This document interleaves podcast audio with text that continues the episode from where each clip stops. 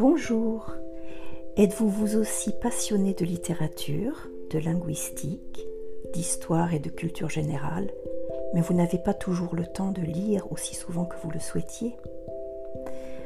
Je vous invite donc chaleureusement à écouter mes podcasts de livres audio, littérature française et francophone, romans essentiellement pour l'instant. Ainsi, où que vous soyez et quoi que vous fassiez, vous pouvez écouter mes lectures en français, en espérant partager avec vous ma passion des mots, des langues, de la nature et des animaux. Je vous dis à très bientôt.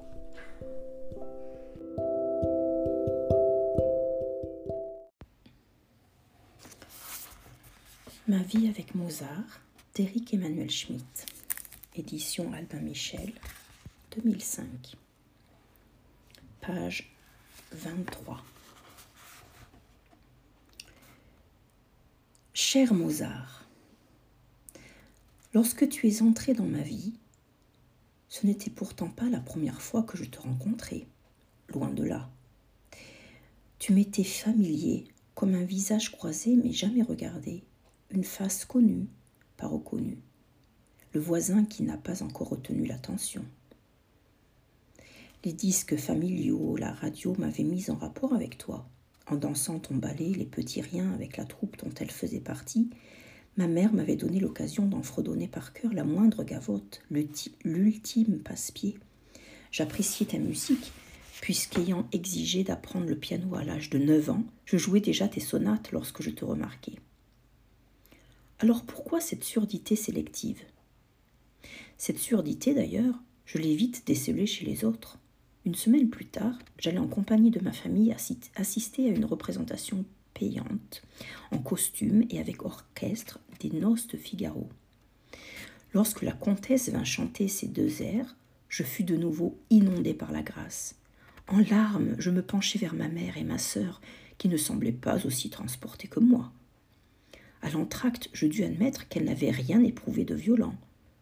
Si elle concédait à ma chanteuse une jolie voix, elle lui reprochait un physique peu, crédible, trop imposant.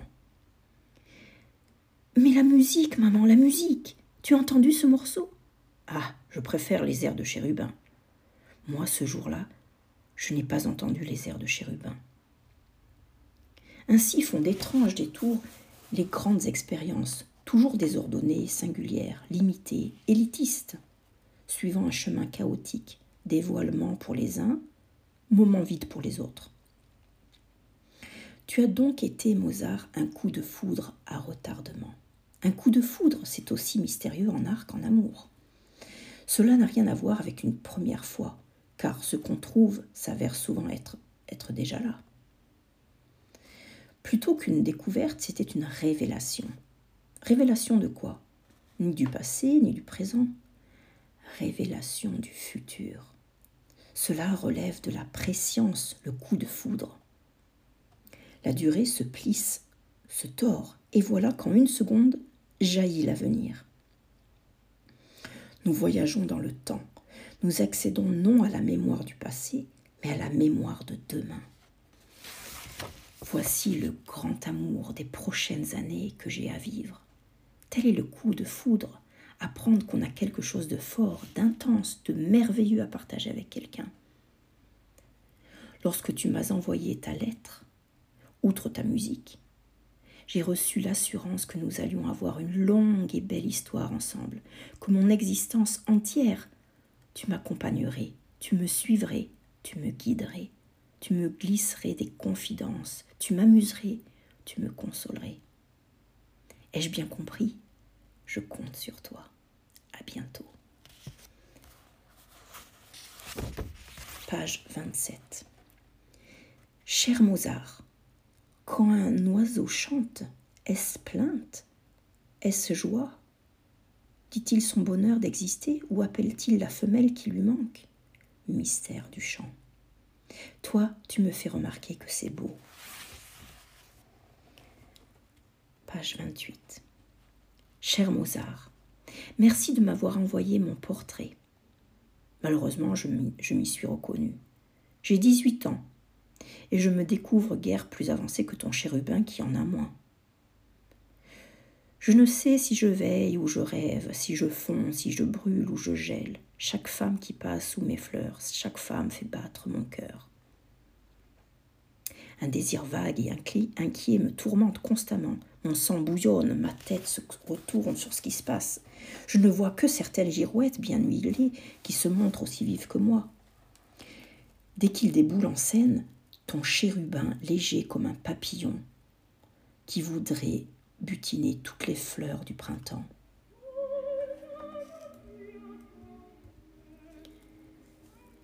Changeant de direction avec le vent, versatile, soumis à des caprices qui le dépassent, m'a soufflé qu'il venait pour moi. Chérubin impulsif et impatient, chérubin qui ne parvient pas à s'exprimer et qui s'exprime si bien. Il ne déclare pas, il, murmure, il frissonne. Il enchaîne des phrases brouillonnes, négligées, qui peinent à former une mélodie, variant le rythme et l'intensité.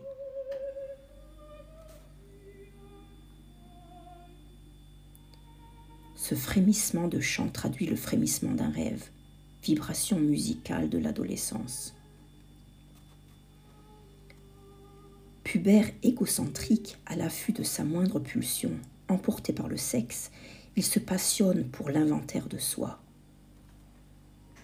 Pareil à Chérubin, dans son air, j'ai une partie exaltée et l'autre contemplative. Entre les deux, non moins que lui, je m'essouffle.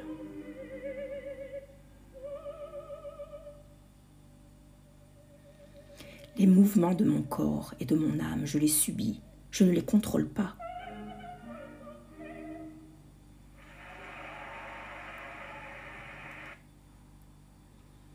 Il passe en moi, par moi, sans moi. Et c'est moi cependant. Je me retrouve dans cet orchestre agité, ondoyant, syncopé, soutenant le chant fébrile comme des vagues sur lesquelles la voix file. Un seul mot ressort obsessionnel, désio, désir.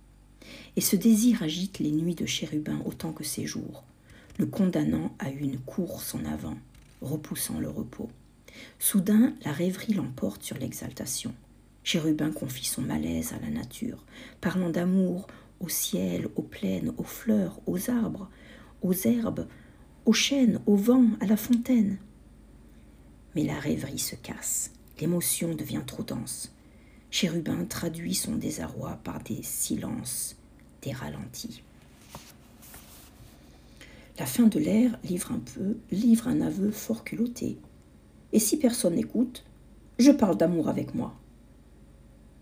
Ainsi qu'on se jette à l'eau, Chérubin déclare que si personne ne lui prête attention, en désespoir de cause, et surtout faute de partenaire, il se soulagera tout seul de son désir. Grâce à toi, je sais désormais ce que, que je ne suis pas unique, même si cela ne me rassure guère d'apprendre que nous sommes nombreux à rester solitaires. Au long de l'opéra Les Noces de Figaro, il n'arrive rien à Chérubin. Moi non plus, je n'arrive à rien. Vrai, tu me consoles peu. Et toi, à quel âge es-tu arrivé à embrasser autre chose que tes lèvres contre le miroir? Sans rancune. À bientôt. PS. De quel sexe est-il ton chérubin? Au théâtre comme au concert, une femme joue le garçon. Mais le travestissement ne s'arrête pas là, puisque plus tard Suzanne le déguisera en femme. Le spectateur se tient donc en face d'une femme qui joue un homme, qui joue une femme. Qui est Chérubin? À cause de ces métamorphoses, pour tout un chacun, il est à la fois l'être qui désire et l'être que l'on désire. Le sujet désirant est l'objet désiré. N'importe qui, femme lesbienne, femme hétérosexuelle, homme hétérosexuel, homme homosexuel, peut se retrouver en lui, car il incarne une sorte de monstre qui représente chacun et l'autre, portant tous les attributs à la fois, enfant, contradictoire, qui ressemble à notre inconscient, réservoir des diverses, des diverses pulsions. Chérubin ou l'envie sous toutes ses formes, chérubin ou l'érotisme instable. Il ne sait pas qui il est, où il est, ni où il va. Une seule, une seule chose demeure certaine, il y va, moi aussi. Page 34. Cher Mozart, ce petit mot afin de t'annoncer que je suis enfin devenu un homme, si l'on entend par là celui qui cesse d'aspirer à l'amour pour le faire. Il m'a fallu attendre vingt ans. Aussi tard que toi, d'après ce que ta biographie m'apprend. Un point que nous partageons. Dommage que je n'ai en commun avec toi que tes retards, pas tes précocités. Pourquoi, nous qui pouvons nous montrer assez futés d'ailleurs, avons-nous tant tardé? Moi j'avais trop peur des autres, et encore plus de moi. Et toi? Sommes-nous si lents parce que nous nous étions habitués à plaire avec des moyens distincts de notre corps? Toi avec la musique et moi, dans une moindre mesure, avec les mots. Enfin, c'est fait. Tout va bien, merci. À bientôt. Page 36. J'avoue, cher Mozart, j'avoue que je ne t'ai plus écrit ces dernières années. Depuis combien de temps? Peut-être dix ans, puisque j'ai désormais trente ans. T'avais-je oublié? Presque. J'étais trop, trop occupée par toutes ces choses auxquelles on ne consacre. Pardon. Par toutes ces choses auxquelles on se consacre lorsqu'on a 20 ans. Surtout si, comme moi, l'on estime devoir rattraper son retard. En bref, disons que je suis passée du rôle de chérubin à celui de Don Juan. J'ai couru, après les corps autant qu'après les pensées, aussi curieux de sexe que de philosophie, libertin facile à séduire, difficile à épuiser, impossible à retenir, vite lassé.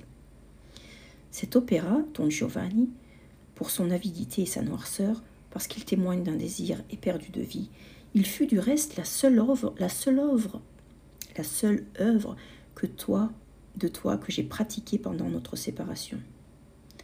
Pourquoi cette brouille? Brouille, une bouderie plutôt, et qui venait de moi, de moi seul, je revendique les torts. Dussé-je te blesser, je dois en confesser la raison. Tu n'étais plus assez chic pour moi. Dans mon milieu d'intellectuels, de jeunes loups assoiffés de savoir, d'apprentis philosophes et de futurs chercheurs en sciences, au sein d'un groupe assidu aux concerts de musique contemporaine pendant lesquels on ne parle que d'éclatement des structures traditionnelles, d'abandon du tonal, de rupture, de révolution, de nouvelles grammaires musicales, bref, dans ce bataillon d'avant-garde, déclarer J'aime Mozart avec quelque chose d'incongru.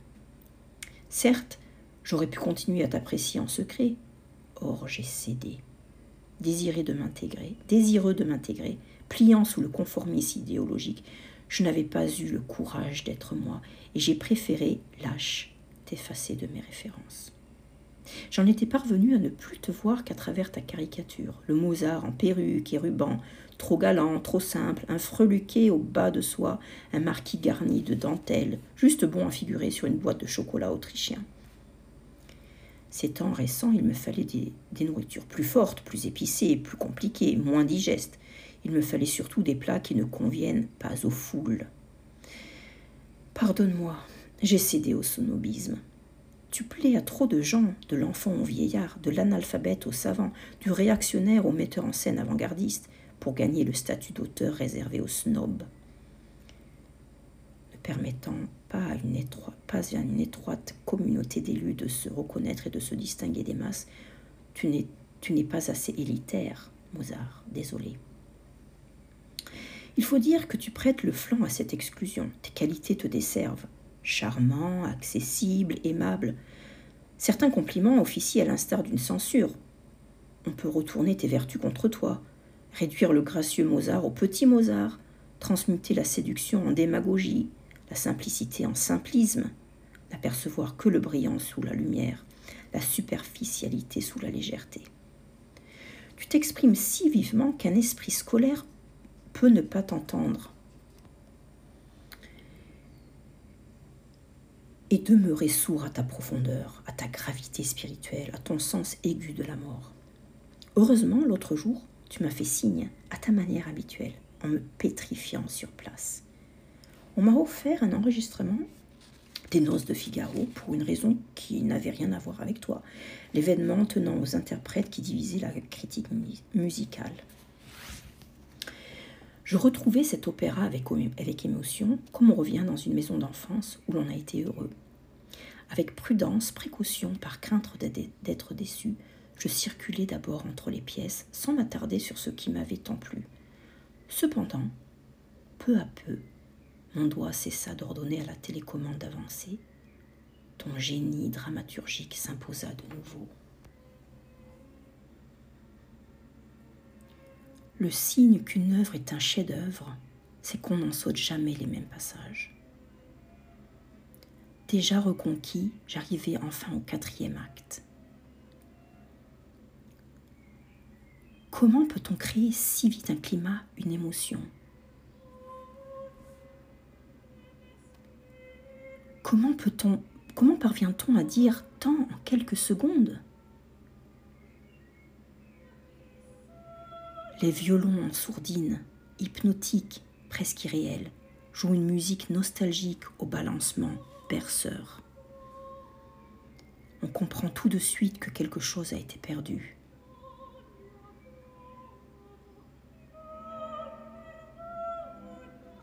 dans un jardin sombre au bosquet labyrinthique.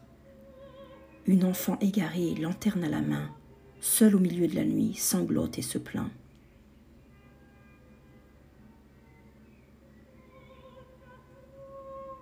De quoi est-elle victime? Elle pleure après quelque chose qui a disparu.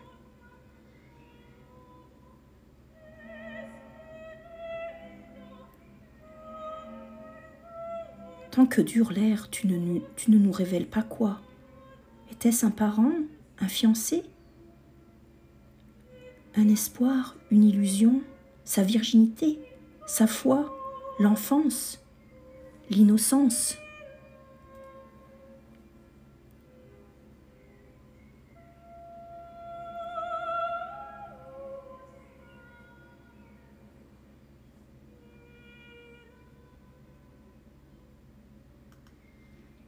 Peu importe. Tout le chagrin est là. Un peu boudeur, certes, mais immense. Un grand tourment dans un petit air destiné à une voix minuscule. La créatrice, Mariana Gottlieb, avait douze ans. La mélodie tourne en rond comme une obsession, sans se trouver, sans se fixer, et finit par se perdre sur une question, suspendue, n'obtenant pas de réponse. La pure douleur, les volutes étouffées et feutrées de la peine. Par la suite, on apprend que Barberine a perdu une épingle. Quoi? Ce désespoir pour une épingle? Je me suis alors souvenu, pour mes chagrins forts, foudroyants, paralysants, pour des motifs qui, à présent ne retiendraient pas mon attention plus qu'une fraction de plus, plus d'une fraction de seconde. Tu as raison. La souffrance demeure la souffrance, intense, incomparable, quelles qu'en soient les raisons. Le sentiment tragique n'a pas d'instrument de mesure enfantin ou adulte, avec de bonnes, ou de, de bonnes ou de mauvaises euh, causes, il est tragique, il est le tragique. Cette détresse pour une épingle perdue devient la métaphore de toutes les détresses. Une ariette me reconduit à toi, à ton art économe direct. Quelques mesures d'une ritournelle m'ont fait saigner. M'ont fait saigner. Tu m'as guéri d'une maladie de jeunesse, la sophistication doublée d'une hypertrophie de la pensée courant de colloques en séminaire, déchiffrant les manifestes, faisant fi de mes émotions ou de mon plaisir, j'écoutais la musique avec une loupe, un dictionnaire et une règle à calculer, persuadé qu'un ordinateur l'apprécierait mieux que moi. Sûrement avais-je raison. Dans certains cas. En revanche, ta cavatine me rappelle que l'on écoute en outre avec un cœur, ce qu'un ordinateur ne possède pas, et qu'un homme compose de la musique d'abord pour toucher les hommes non pour s'inscrire dans une hypothétique histoire de la musique. Bien que j'ai cherché à t'éviter, peut-être parce que j'ai cherché à m'éviter, aujourd'hui, Mozart, je te reviens. Cette fois, je ne te quitterai plus. À bientôt.